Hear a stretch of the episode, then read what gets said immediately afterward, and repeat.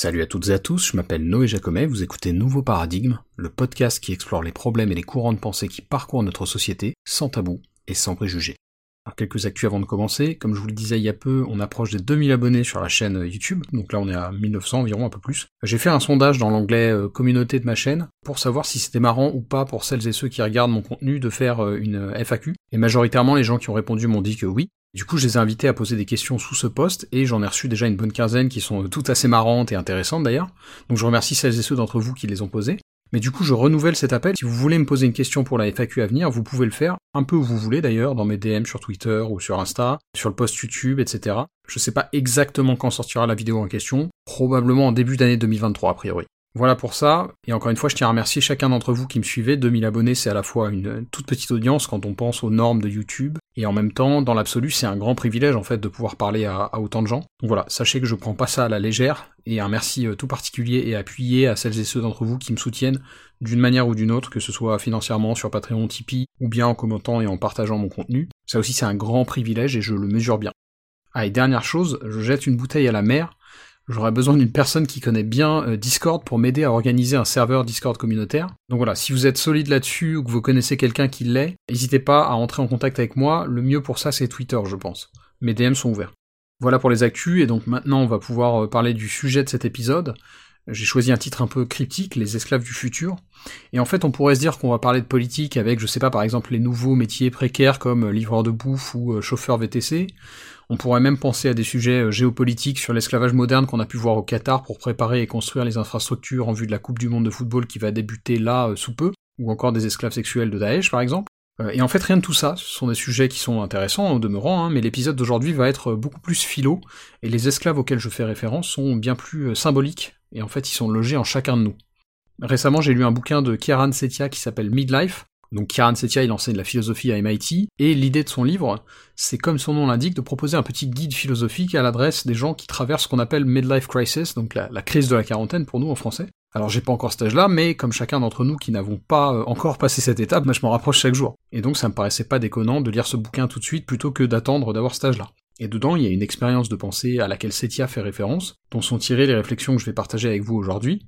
Mais juste avant de poursuivre, je voulais faire une petite parenthèse un peu technique sur la philosophie morale, euh, si vous suivez un peu ce que je fais, vous savez que j'aime bien Samaris, et Samaris est assez critiqué dans certains cercles philosophiques, notamment pour ses positions éthiques qui seraient, et là je cite, une insulte au champ de ce qu'on appelle la métaéthique. Et je suis pas d'accord avec ça, pour moi, et je pense que c'est pareil pour quelqu'un comme Harris ou même comme Kiran Setia, justement, c'est pas que les questions de métaéthique sont pas intéressantes, bien sûr que c'est pertinent de questionner les concepts fondamentaux de la philosophie morale, et donc aussi dans une certaine mesure le démonisme, simplement je pense qu'il faut pas séparer, comme semblent vouloir le faire certains, les questions théoriques en gros on va dire de nature de ce qui constitue la morale, et les questions éthiques pratiques liées à un objectif visant à mener une vie moralement juste.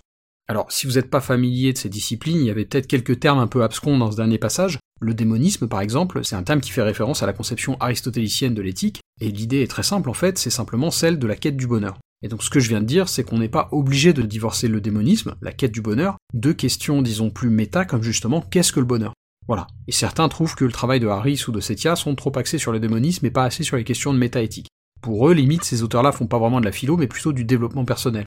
Et ben moi je suis pas vraiment d'accord avec ça en fait. Enfin voilà, fin de parenthèse là-dessus, vous l'aurez compris, mon propos c'est simplement de dire que l'éthique normative et les questions de métaéthique sont liées, mais que c'est pas parce qu'on se focalise sur l'un qu'on insulte l'autre. Bref, pour en revenir à notre sujet, on entretient un rapport biaisé au temps. Cette idée, en fait, elle est basée sur une référence à Derek Parfit, faite dans le livre donc, de Kieran Setia, Midlife. Alors rapidement, Derek Parfit, c'était un philosophe britannique qui est mort il y a pas très longtemps, en 2017. Il a travaillé et enseigné dans plusieurs universités prestigieuses, notamment à Oxford et Harvard, et il était connu pour ses nombreuses expériences de pensée, il en a imaginé un certain nombre, dont celle qui a inspiré l'épisode d'aujourd'hui, et je vous cite tout de suite un extrait du livre Reasons and Persons de Derek Parfit, où il décrit cette expérience de pensée qu'il appelle My Past or Future Operations. On pourrait traduire ça par mes opérations passées ou à. Je vous donne tout de suite les détails de cette expérience de pensée. Je suis à l'hôpital pour une opération. Celle-ci est totalement sûre, elle est toujours couronnée de succès et ne présente aucun danger. Je n'ai donc pas la moindre crainte quant à ses potentiels risques. L'opération peut être brève ou au contraire durer longtemps. En revanche, en accord avec les directives de rigueur pour cette intervention, je ne peux pas être anesthésié. Or, j'ai déjà subi ce type d'opération une fois et je m'en souviens comme d'une expérience particulièrement déplaisante. Dans le cadre de nouvelles directives, et parce que l'opération est si douloureuse, on fait maintenant en sorte que les patients oublient l'intervention après coup. Un médicament supprime leur souvenir des dernières heures. Je viens de me réveiller, Je ne me souviens pas m'être endormi. Je demande donc à mon infirmière si la date de mon opération et sa durée ont été fixées. Elle me répond qu'elle connaît les détails qui me concernent, ainsi qu'un autre patient, mais qu'elle ne se souvient plus quelles données concernent qui. Elle peut seulement me dire que ce qui suit est vrai. Je suis soit le patient qui a été opéré hier, auquel cas mon opération a été la plus longue jamais réalisée, puisqu'elle a duré 10 heures, ou alors je suis le patient qui doit subir une courte opération dans la journée. Il est donc soit vrai que j'ai souffert pendant 10 heures, soit que je vais souffrir pendant une heure. Je demande à l'infirmière de consulter le registre pour savoir laquelle de ces deux options me concerne, mais en son absence, je sais déjà clairement lequel de ces deux scénarios je préfère. Je serais très soulagé d'apprendre que c'est le premier des deux scénarios qui est vrai. Fin de citation.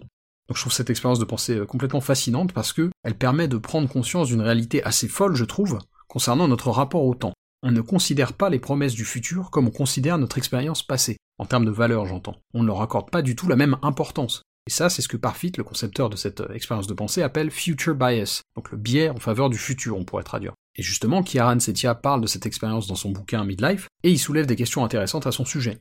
Je vous cite quelques extraits. Parfit nous pose la question suivante. Quelle nouvelle espérez-vous recevoir? Son hypothèse et la mienne est que vous préféreriez avoir subi l'intervention la veille, même si dans l'absolu votre vie comptera plus d'heures de souffrance. Comme l'affirme Parfit, nous sommes biaisés en faveur du futur.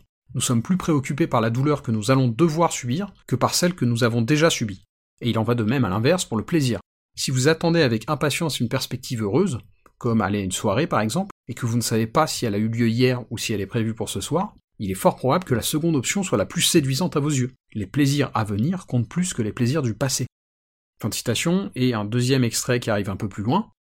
Comme Parfit l'entend, le fait que l'on soit biaisé en faveur du futur ne règle pas la question décisive de savoir si notre attitude est rationnelle ou pas. Ce biais explique notre ressenti, mais ne le justifie pas nécessairement. Parfit soutient que nous devrions renoncer à notre biais en faveur du futur, même s'il ne présente pas de réelles preuves en ce sens. L'un de ses principaux arguments en faveur d'une neutralité temporelle, le fait d'accorder la même valeur aux expériences passées et futures, est que cela atténue la peur de la mort. Je m'interromps ici très brièvement pour vous expliquer pourquoi Setia dit ça. En fait, l'argument de Parfit implique que si on oublie notre bien en faveur du futur, alors on n'a pas de raison d'avoir peur de la mort plus qu'on a de raison d'avoir eu peur de la non-existence qui était la nôtre avant notre naissance.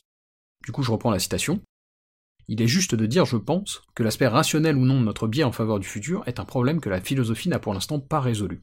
D'un côté, il est difficile de considérer que la réponse standard au dilemme présenté dans l'expérience de Parfit est totalement irrationnelle, mais de l'autre, cette même réponse conduit rapidement à des résultats surprenants. Imaginez qu'on vous demande une semaine avant l'opération prévue si vous préférez subir une opération douloureuse de 4 heures le lundi matin ou d'une heure le mardi après-midi. À moins d'être une personne tout à fait singulière, vous opterez pour le mardi. Cependant, si vous avez un biais en faveur du futur, on peut prédire avec certitude que lorsque vous vous réveillerez le mardi matin, vous regretterez votre choix. Dès lors, vous êtes dans le scénario de Parfit, souhaitant la procédure de 4 heures du lundi, plutôt que celle d'une heure qui aura lieu dans la journée. Si l'on considère que le bien en faveur du futur est rationnel, alors il est rationnel de prendre des décisions dont on est sûr qu'on les regrettera. Est-ce qu'une telle chose est véritablement pensable? Fin de citation, et c'est vrai que c'est complètement paradoxal quand on y réfléchit. Si la souffrance à venir est importante pour moi, alors l'opération qui dure 4 ou 10 heures est forcément pire que celle qui en dure une. Sauf une fois qu'elle est passée. Et là, l'opération d'une heure est pire. Mais on pourrait pousser le truc plus loin même. 10 minutes de torture aujourd'hui, c'est pire à mes yeux que 10 heures de torture hier. En tout cas 10 heures dont je me souviendrai pas. Et c'est ça que je voulais souligner dans le titre de cet épisode. Cette dichotomie est folle. Je suis, on est des esclaves du futur. Alors ça a du bon aussi, hein, je veux pas noircir le tableau. C'est aussi parce qu'on possède ce biais en nous, je pense, qu'on a cette capacité à avoir des projets, qu'on a de l'ambition, bref, qu'on est capable d'avoir des désirs qui nous animent et qui nous motivent. Donc il y a du positif derrière tout ça, mais il y a aussi un côté négatif, qui est bien connu depuis longtemps d'ailleurs, qui est que la satisfaction, par exemple, d'un projet abouti ne dure jamais. Quand on arrive à l'objectif final d'une démarche personnelle, ou même simplement à la satisfaction d'un désir, bah ça nous contente pendant un temps donné, et finalement assez court. Là où c'est le plus visible pour beaucoup de gens, c'est par exemple pour un achat qui leur fait envie. Si par exemple vous voulez vous acheter une montre un peu classe, en fait très vite, une fois que vous l'aurez obtenue, la satisfaction de sa possession va complètement diminuer, et vous allez devenir presque indifférent à votre montre. Et c'est un peu pareil avec les démarches moins matérialistes, dès lors que l'objectif est atteint, bah en fait on passe d'un autre projet à un autre projet, à un autre projet, etc. Et ça va paraître un peu cliché, mais mon propos, in fine, et celui de Setia dans son bouquin Midlife, il vise aussi à faire pencher la balance de notre biais un petit peu plus en faveur du présent. Et pour illustrer ça, il utilise le concept de ce qu'on appelle la télicité. Je crois qu'à la base c'était une notion du domaine de la linguistique, mais que la psychologie a réinterprété euh, dans son propre champ. Et donc en l'occurrence, ça désigne des actions qui sont effectuées dans un but précis pour l'avenir. C'est ça la télicité. Une activité télique, c'est quelque chose qu'on fait avec un objectif futur. Et ce que nous dit Setia dans son bouquin, c'est qu'on peut aussi trouver une joie atélique, c'est-à-dire sans objectif futur, dans plein d'activités de notre quotidien, y compris dans celles qui sont téliques d'ailleurs, paradoxalement. Un bon exemple de ça pour moi, c'est, euh, bah, comme j'ai une petite chaîne YouTube, je dois faire des miniatures pour mes vidéos. La miniature, si vous voyez pas ce que c'est, c'est la vignette qui apparaît avant qu'on clique sur une vidéo sur YouTube. Donc faire des miniatures, c'est une activité télique, qui a pour objectif final de donner envie aux gens de cliquer sur mes vidéos. Mais en fait, pour moi, et en particulier pour mon format court qui s'appelle Pop Culture, aujourd'hui c'est clairement un jeu de faire ces miniatures. C'est devenu un petit plaisir presque coupable et instantané de faire un truc un peu barré. Et je ressens une vraie joie atélique, justement, et un vrai amusement quand je suis en train de réaliser une de ces miniatures. Et à mon avis, on a tous des choses comme ça qu'on aime faire, vraiment. Et je pense que c'est positif d'identifier ces activités, parce que justement, ça permet de sortir de cet engrenage télique, qui dans certains cas un peu extrêmes, ne fait que promettre une joie future sans qu'elle soit jamais atteinte dans le présent au final. Donc voilà, je vous encourage à, réfléchir et à trouver des joies atéliques, parce que je pense que c'est assez crucial pour notre bonheur. Mais surtout, la conclusion de Setia, et celle de l'épisode ira dans le même sens, c'est aussi que même en conservant notre attrait pour l'avenir, il faut prendre conscience qu'il y a différents types de projets et d'objectifs, et qu'ils n'ont pas tous la même valeur. Et par là, je veux pas dire que vouloir faire du sport c'est mieux ou moins bien que vouloir faire des échecs. Ces hiérarchies-là, elles sont complètement personnelles et c'est pas le sujet. Non, ce que je veux dire, c'est qu'un projet qui n'est centré que sur l'amélioration personnelle a, à mon sens, peu de chances de nous amener une satisfaction ou un bonheur durable. C'est en tout cas ce qui ressort des lectures que je vous ai partagées dans cet épisode, et en particulier d'un extrait de Mes Mémoires, qui est une autobiographie euh, du philosophe britannique John Stuart Mill que Kieran Setia mentionne dans Midlife, et que je vais également vous citer maintenant parce que ça me semble être une, une belle conclusion pour cet épisode. Ceux-là seulement sont heureux, pensais-je, qui ont l'esprit tendu vers quelque objet autre que leur propre bonheur, par exemple vers le bonheur d'autrui, vers l'amélioration de la condition de l'humanité, même vers quelque acte, quelque recherche qu'ils poursuivent, non comme un moyen, mais comme une fin idéale.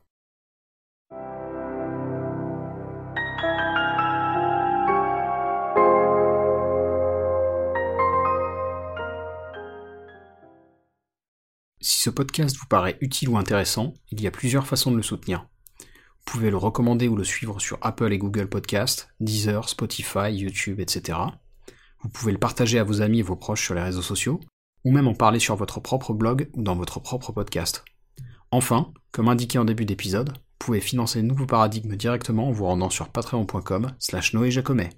Et quel que soit le soutien que vous m'apportez, merci, c'est vraiment grâce à vous que ce podcast peut continuer à exister et se pérenniser.